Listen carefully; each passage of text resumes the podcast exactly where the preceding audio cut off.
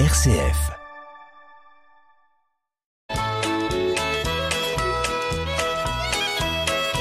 Bonjour à tous, euh, bienvenue dans notre émission Le patrimoine en question. Bonjour Marie-Laure. Bonjour Hubert. Eh bien Marie-Laure, aujourd'hui on a une question qui est euh, posée par une personne âgée, c'est souvent le cas euh, sur notre radio, notamment autour de tout ce qui concerne les successions, les donations, etc. Et mais pour le compte d'une jeune. Une Ah, personne ça jeune, change. oui. Ben Sympa. voilà, la question c'est celle-ci. Et c'est vrai que c'est un peu une question de société euh, par rapport à, à ce que constatent les générations les plus âgées vis-à-vis des plus jeunes. On disait de notre temps, c'était pas comme ça, par exemple. Alors c'est justement le cas là. On ne sait pas trop pourquoi, nous dit nos auditrices, mais aujourd'hui, beaucoup de jeunes préfèrent se paxer plutôt que de se marier. C'est le cas de ma petite fille, qui vit maritalement depuis plusieurs années, et à qui je demandais Alors, quand le mariage? Et elle m'a répondu Pas maintenant. D'ailleurs, on s'est paxé l'année dernière. Je vous avoue, euh, moi qui pensais à une belle cérémonie, que j'ai été bien déçu, mais bon sang. Quels sont donc les avantages du Pax? Ah ben voilà, Marie-Laure, une question euh, juridique, évidemment, mais aussi une question de société, mais on va là, nous, juste traiter le côté juridique. Ouais. Hein, on va pas rentrer On dans pas les aspects sociologiques ou en tout cas ouvrir les portes à une polémique. Donc sur un plan juridique, euh, finalement, on va essayer de mettre en évidence quels sont les avantages du Pax. Alors, On va le comparer au mariage. on va comparer au mariage, bien évidemment. Alors tout d'abord, pour se paxer, il y a peut-être des conditions euh, euh, qui ressemblent à celles du mariage, non? Oui, Hein? On peut déjà rappeler que le PAC, c'est issu d'une loi de 1999, donc euh, ça a plus de 20 ans maintenant. Donc euh, nos partenaires de PAX, bah, ils doivent être majeurs, hein, ils doivent avoir plus de 18 ans, ils doivent pas être mariés ou paxés. Euh, et ils doivent pas avoir également euh, de lien de parenté en- entre eux. Hein. On peut pas imaginer de pax entre un frère et une sœur, entre un neveu et une nièce, etc. Un- Oui, donc c'est les mêmes règles pour les Donc, deux cas. une- Bon, sauf ouais. que on peut se marier quand on est paxé avec la même personne. Bien sûr. Hein, donc, euh, puisque Laure vient de dire qu'il fallait pas être marié euh, ou paxé. Alors, euh, il y a quand même quelque part euh, des différences sur les formalités à accomplir, puisque ceux qui se sont mariés et qui s'en souviennent euh, se rappellent quand il y avait par exemple la publication des bans. Ouais, et puis le, le mariage est obligatoirement devant l'officier d'état civil en mairie, euh, alors que le Pax, il peut être soit en mairie, mais également contracté directement devant le notaire. Et euh, euh, il y a euh, donc aujourd'hui euh, le pax, c'est plus simple que le mariage. Il suffit de faire un contrat, Mhm. Une convention ou même euh, une convention. de demander à la mairie un formulaire type et de remplir son Les nom, cases. son prénom et puis de cocher des cases euh, sans même qu'il y ait une vraie convention ou comme un contrat de ou de même de réflexion en ce qui Oui. concerne les aspects patrimoniaux, Oui, par exemple. Exactement. Hein, donc c'est d'une facilité angélique, hein, c'est tout simple. Oui, il suffit de donner ses extraits d'actes de naissance, etc., pour que l'officier puisse vérifier qu'il n'y a pas d'incompatibilité, euh, l'âge de- des personnes comme on vient de, on vient de le Et si rappeler. c'est pas en mairie, hein, devant un notaire, c'est bon. Exactement. hein. D'accord. Alors, euh, et on, on a précisé qu'en fait, on faisait où on veut, quoi. euh, soit à la mairie, soit dans l'étude du notaire, et puis ça se passe très bien comme ça. Alors, en matière de droits et obligations, euh, je pense qu'on a des règles qui s'appliquent de la même manière dans les deux cas, puisque c'est le Code civil qui pose ces règles-là. C'est la loi, il y a des règles de protection. Une question quand même, vis-à-vis des enfants, comment ça se passe? Alors- Selon qu'on a des enfants dans le cadre du mariage, on sait, ça c'est la, tradition euh, historique, mais dans le cadre du Pax, est-ce qu'il y a des différences? Ouais, c'est un petit peu différent puisque quand on est marié, il y a une présomption de filiation pour euh, le père en cas de naissance euh, d'un enfant, alors que pour des partenaires de Pax, il n'y a pas cette présomption de filiation du père de l'enfant. Il faut une reconnaissance en paternité qui se fait souvent avant la naissance de, de l'enfant. Donc là, c'est pas automatique en Pax. Alors c'est pas automatique. Il faut Or, aller euh, faire la démarche. Comme on est dans le domaine de la liberté avec le Pax, c'est quelque chose euh, auquel les gens peuvent ne pas penser. Exactement. Et là, il y a une démarche à faire. Et dans ce cas, ça veut dire que le monsieur, il n'est pas réputé être le Non, papa de l'enfant. Contrairement à des gens qui sont mariés. Puis on a une autre petite différence, c'est sur le nom euh, des, des, époux de nos partenaires. Hein, on parle de partenaires en Pax. Nos époux, ils peuvent prendre euh, le nom de famille de l'un, euh, de l'autre époux, ou même accoler les deux, alors que le partenaire de Pax va conserver son nom de famille, son nom de naissance. Et chacun, et ils peuvent pas accoler leur nom dans le Pax. Non, alors, là, c'est quand même étonnant de voir que finalement, euh, au niveau du mariage, les choses ont évolué récemment pour permettre l'adjonction des noms des deux époux et même de choisir le nom de l'un ou de mhm. l'autre des époux. Mhm. Mais la loi est encore un peu différente. Et dans le Pax, euh, en fait, chacun garde son nom. Mhm. Hein, voilà. Il y a une chose qui est importante, c'est le vivre ensemble. Et le vivre ensemble, c'est la question du logement.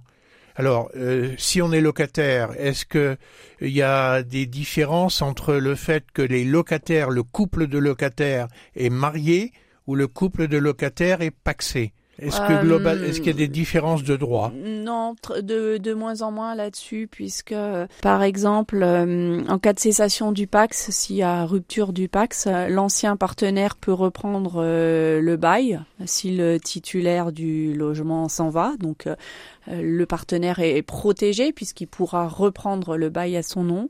Et puis en cas de décès du partenaire de, de Pax, il y a également un transfert de ce droit au bail à l'autre partenaire. Donc là-dessus, il y a une il y a une protection importante euh, du partenaire quand il est euh, locataire. Après, on va avoir une différence, notamment si l'un des partenaires ou l'un des conjoints est propriétaire du logement et qui a un décès.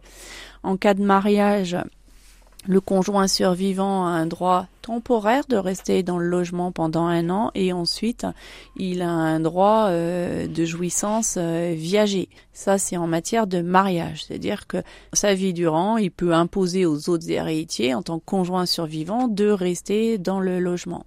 Par contre, en matière de Pax, il n'existe que le droit temporaire pour le partenaire. Il n'y a pas de droit viager euh, pour euh, le partenaire de rester dans le logement qui était la propriété de celui qui est décédé en premier. Donc c'est plus précaire dans le cadre du PAX en ce qui concerne le droit au logement en location. En propriété. Et en propriété. En propriété. Et en location, c'est la même chose. C'est la même chose en location. C'est la même chose. D'accord.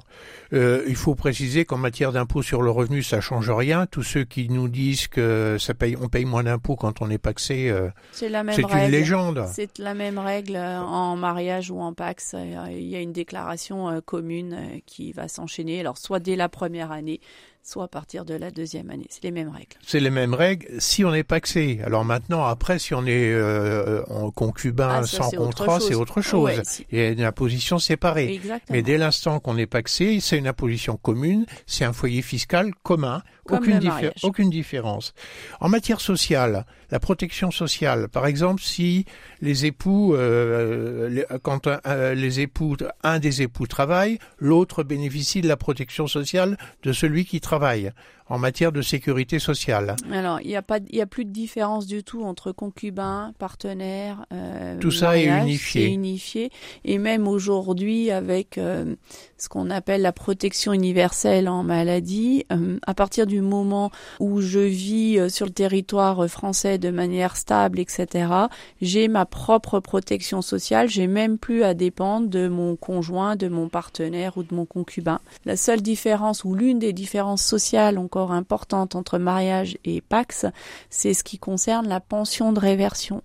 La pension de réversion, c'est quand on a un des conjoints ou un des, ouais, un des conjoints qui vient à décéder, l'autre va pouvoir récupérer une partie de la retraite de celui qui est décédé, notamment dans un certain nombre de régimes, 54 ou 55 il y a des conditions de ressources, bien évidemment, à remplir.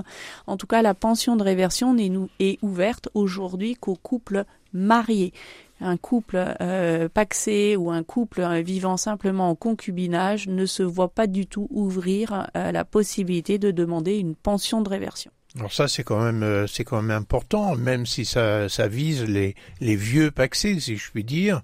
Et c'est aussi ce qui fait qu'on voit quelquefois des gens qui ont été paxés pendant longtemps dans leur vie se marier sur le tard, sur le tard et pour pouvoir euh, sans doute bénéficier de cette possibilité de reversion de la retraite.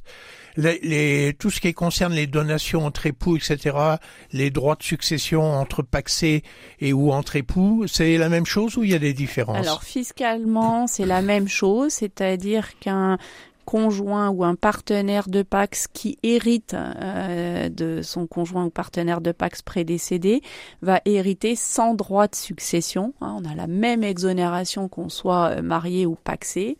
En matière de donation, donc du vivant, euh, un couple qui se donne un bien entre eux, eh bien on a les mêmes abattements qui sont de 80 724 euros et après un barème de droits de donation 5, 10, 15, 20%. C'est exactement la même chose fiscalement en droit de succession, en droit de donation entre des personnes mariées ou des personnes paxées je le mets de côté complètement les concubins. Hein, eux, euh, c'est pas du tout la même chose. Par contre, au niveau juridique, euh, il faut faire attention. Euh, un couple qui est marié, le mariage rend conjoint survivant héritier. Après, l'héritage est différent en fonction s'il y a des enfants communs, des enfants d'union différentes, pas d'enfants, etc. Mais en tout cas, le mariage rend héritier. Par contre, le Pax ne rend absolument pas héritier. C'est-à-dire que si je suis paxé et euh, si je veux laisser quelque chose à mon partenaire de Pax si je viens à décéder, ok, je sais que j'ai pas de droit de succession, mais encore faut-il que je fasse un testament pour rendre mon partenaire héritier euh, d'un droit d'usufruit sur la maison, de liquidité, de ce que je veux. Mais en tout cas, il faut un testament. Oui, et donc euh, une fois de plus, ne confondons pas ce qui est fiscal et avec ce qui est euh, relève du droit, hein, sur le plan purement juridique. Et le paxé, effectivement, n'est pas un héritier. Non, hein, Le conjoint paxé n'est pas un héritier. Et euh, quand il y a un mariage, par contre, la loi a organisé, depuis qu'existe le mariage, des dispositions particulières au bénéfice du conjoint, qui n'est pas du même sang, mais qui est un héritier Exactement. Hein, à part entière. La dissolution, bon, dans le Pax, c'est plus facile, je suppose. Si on veut se séparer. Suffit presque d'envoyer un recommandé à son partenaire de Pax en lui disant que c'est fini que le Pax est, il y a une rupture. Donc ça peut être soit une dissolution commune, soit unilatérale, comme je viens de le citer, euh, soit parce qu'on se marie avec quelqu'un d'autre, hein, soit parce qu'on se marie ensemble, bah, on passe du Pax au mariage, ou en cas de décès, c'est aussi une rupture de, de Alors c'est encore compliqué dans le cas du mariage de mettre fin au mariage, même si ça a été simplifié, puisqu'aujourd'hui. On peut faire un divorce sans, passer devant le, juge comme c'était le cas autrefois. Il faut faire une convention par devant avocat, être d'accord. Bon, en tout cas, le Pax, univers de liberté par rapport au mariage de façon indiscutable et on pense, on peut penser et le dire comme ça que la plupart du temps, les